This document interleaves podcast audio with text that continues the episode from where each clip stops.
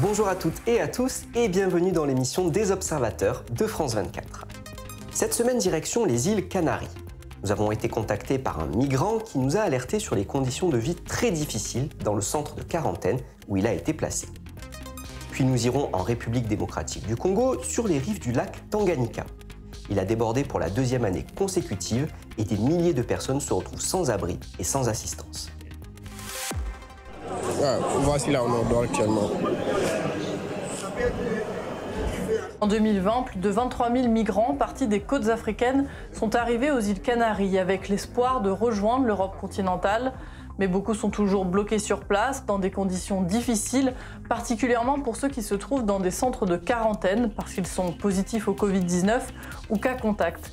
C'est ce qu'explique un migrant guinéen qui a contacté notre rédaction depuis l'île de Fuerteventura. On est là depuis 35 jours. La journée, on fait que dormir. On ne va pas dehors. Absolument, tout est fermé. En plus, les WC se trouvent à côté de là où on dort. Là-bas, on mange. C'est là-bas qu'on fait tout. Parfois, les WC ils sont pleins. Il y a l'eau du WC qui coule. Là, on ne peut pas vivre. C'est impossible de vivre ici. Et en plus, le manque de nourriture et de l'eau à boire même. Ici, les gens sont malades, physiquement et psychologiquement.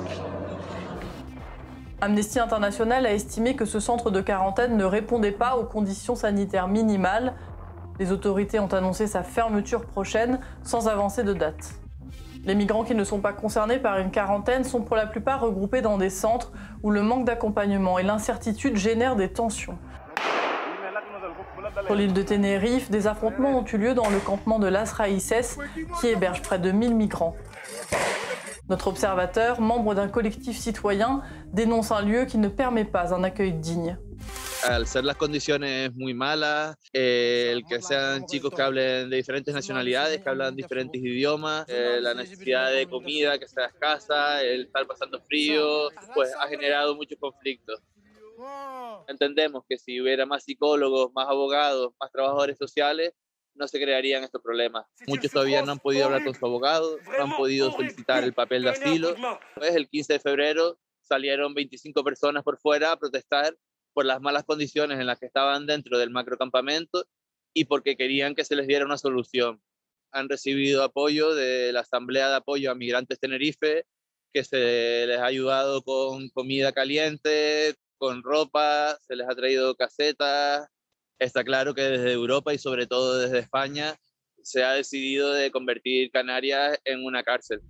Le gouvernement espagnol assure que nombreux des migrants arrivés aux Canaries ont été transférés vers d'autres régions d'Espagne, renvoyés vers leur pays ou sont partis par leurs propres moyens. Il ne resterait que 7000 migrants, dont près de 2000 mineurs dans les structures officielles.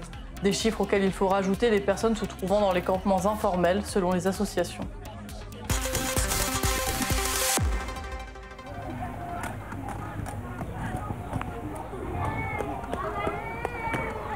C'est dans ce camp de fortune que vivent désormais les victimes des grandes inondations qui ont touché mi-avril la ville d'Ouvira au sud Kivu dans l'est de la République démocratique du Congo.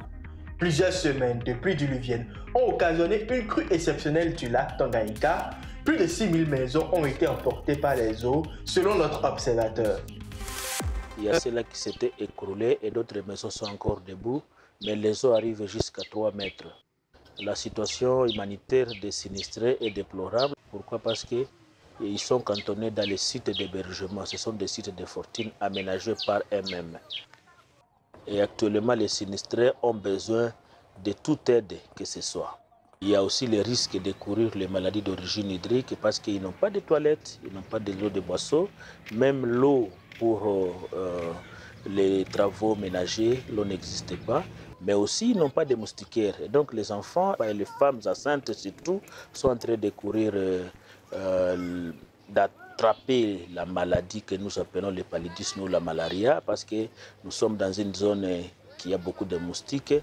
En 2020, une première crue du lac Tanganyika et de ses affluents avait causé la mort d'une quarantaine de personnes et déjà fait des milliers de déplacés.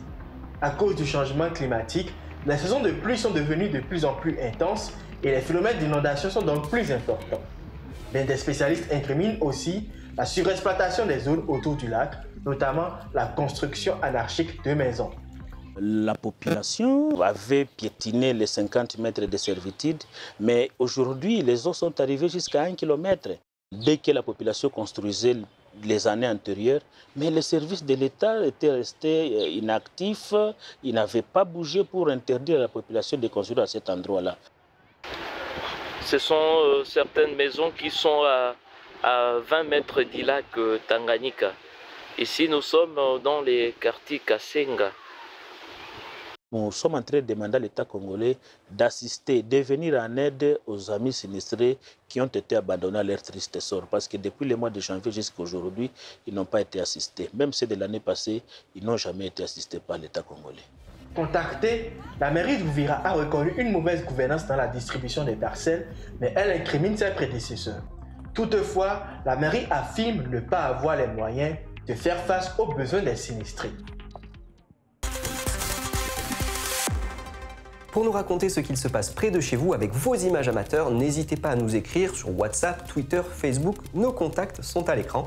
Et en attendant, on se retrouve sur notre site internet pour plus d'histoires. À très bientôt